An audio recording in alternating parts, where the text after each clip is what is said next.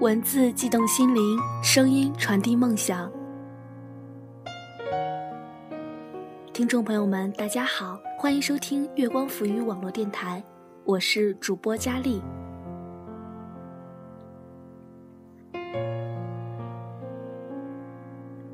一直很喜欢这样一个故事，是两只兔子的故事，一个母亲，一个孩子，他们是绿色的。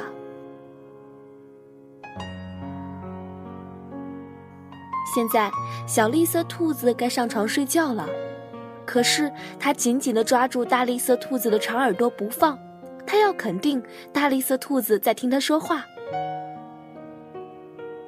他说。猜猜我有多爱你？大绿色兔子说：“哦，我可猜不着。”小绿色兔子说：“这么多。”它张开两只手臂，伸得尽可能远。可是大绿色兔子的手臂更长。它说：“我爱你有这么多。”嗯。这真是很多，小绿色兔子想。小兔子又说：“我爱你到我的手能伸到最高的地方。”大兔子说：“爱你到我的手能伸得到最高的地方。”小兔子想：“这真是够高的，我希望我的手臂也有那么长。”接着，小兔子有了一个好主意，它打了个滚，倒立起来，把脚伸到树干上，说：“我爱你，直到我的脚趾尖。”大兔子把小兔子甩过头顶，说：“我爱你，一直到你的脚趾尖。”小兔子说：“我跳得多高，就有多爱你。”它不停地跳上跳下。大兔子笑了。说：“我跳得多高就有多爱你。”它跳得真高，它的耳朵都碰到了树枝上。小兔子想：“这真是跳得太棒了！我希望我也能跳这么高。”小兔子叫喊起来：“我爱你，像这条小路伸到小河那么远。”大兔子说：“我爱你。”远到跨过小河，再翻过山丘那么远，小兔子想，那真是很远。它太困了，想不出更多的东西来。这时，它看见了黑沉沉的夜空，没有什么比天更远了。他说：“我爱你，一直远到月亮那里。”说完，他闭上了眼睛。沉沉的睡着了。大兔子说：“哦，那真是很远，非常非常的远。”他把小兔子放到用树叶堆起来的床上，然后低下头来亲吻小兔子，对它说晚安。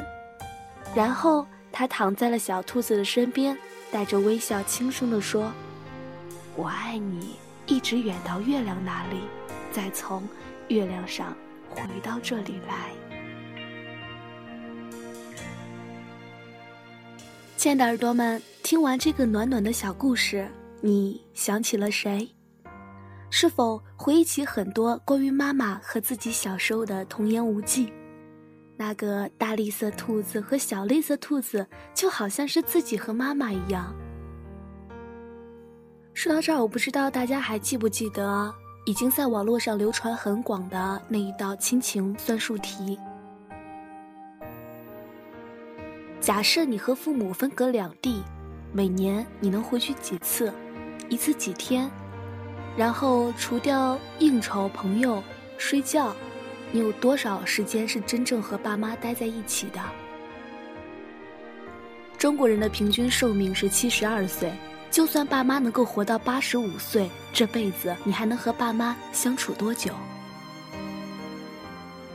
我不知道，当你算过这道题的时候，心里会是怎样的滋味和感觉？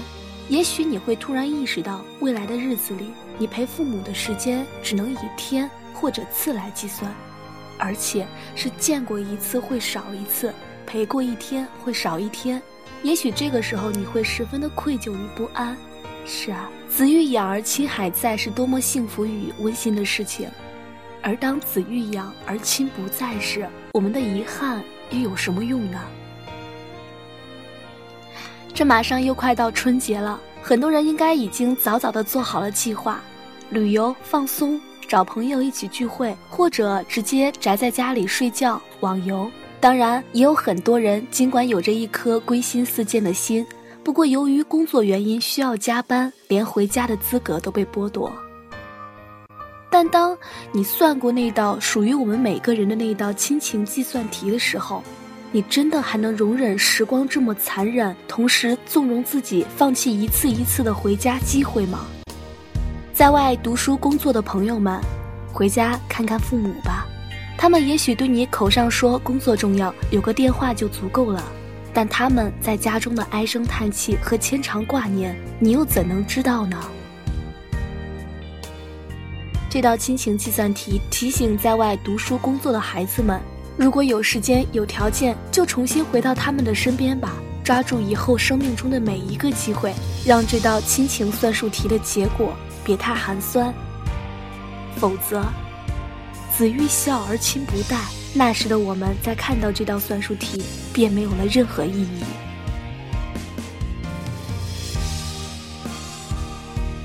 好不容易把子女拉扯大了，子女却远离了自己。在这春节来临的时候，独居的父母们渴望亲情的内心，又会变得更加的敏感与脆弱。如果你听到佳丽的这期节目时，你正在安排如何去度春节长假。一定要记得，千万留点时间给自己的父母。或许你有很多的理由来解释这道算术题的不足，但如果当真正的阴阳两隔、常规不起时，你才能体会到子欲养而亲不在的揪心和苦涩，才能体会到父母唠叨背后的关切和那份血浓于水的浓浓爱意。孝心不能等待，这道亲情算术题也是在问我们每一个人。让爱不留心痛，让爱不留悔恨。也许我们真的该好好算一算，记住这个在不停的缩短的计算结果，在有限的日子里去善待父母。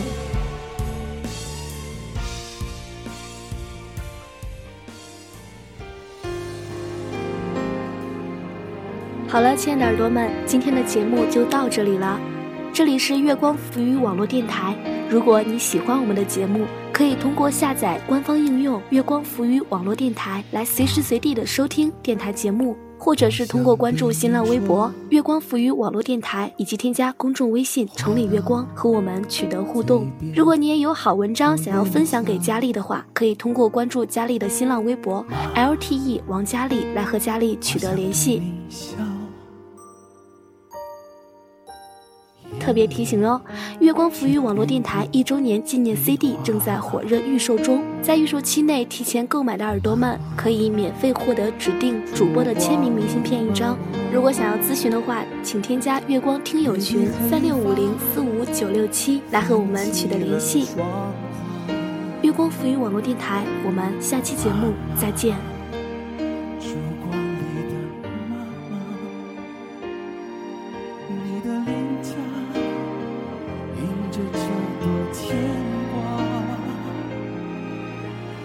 my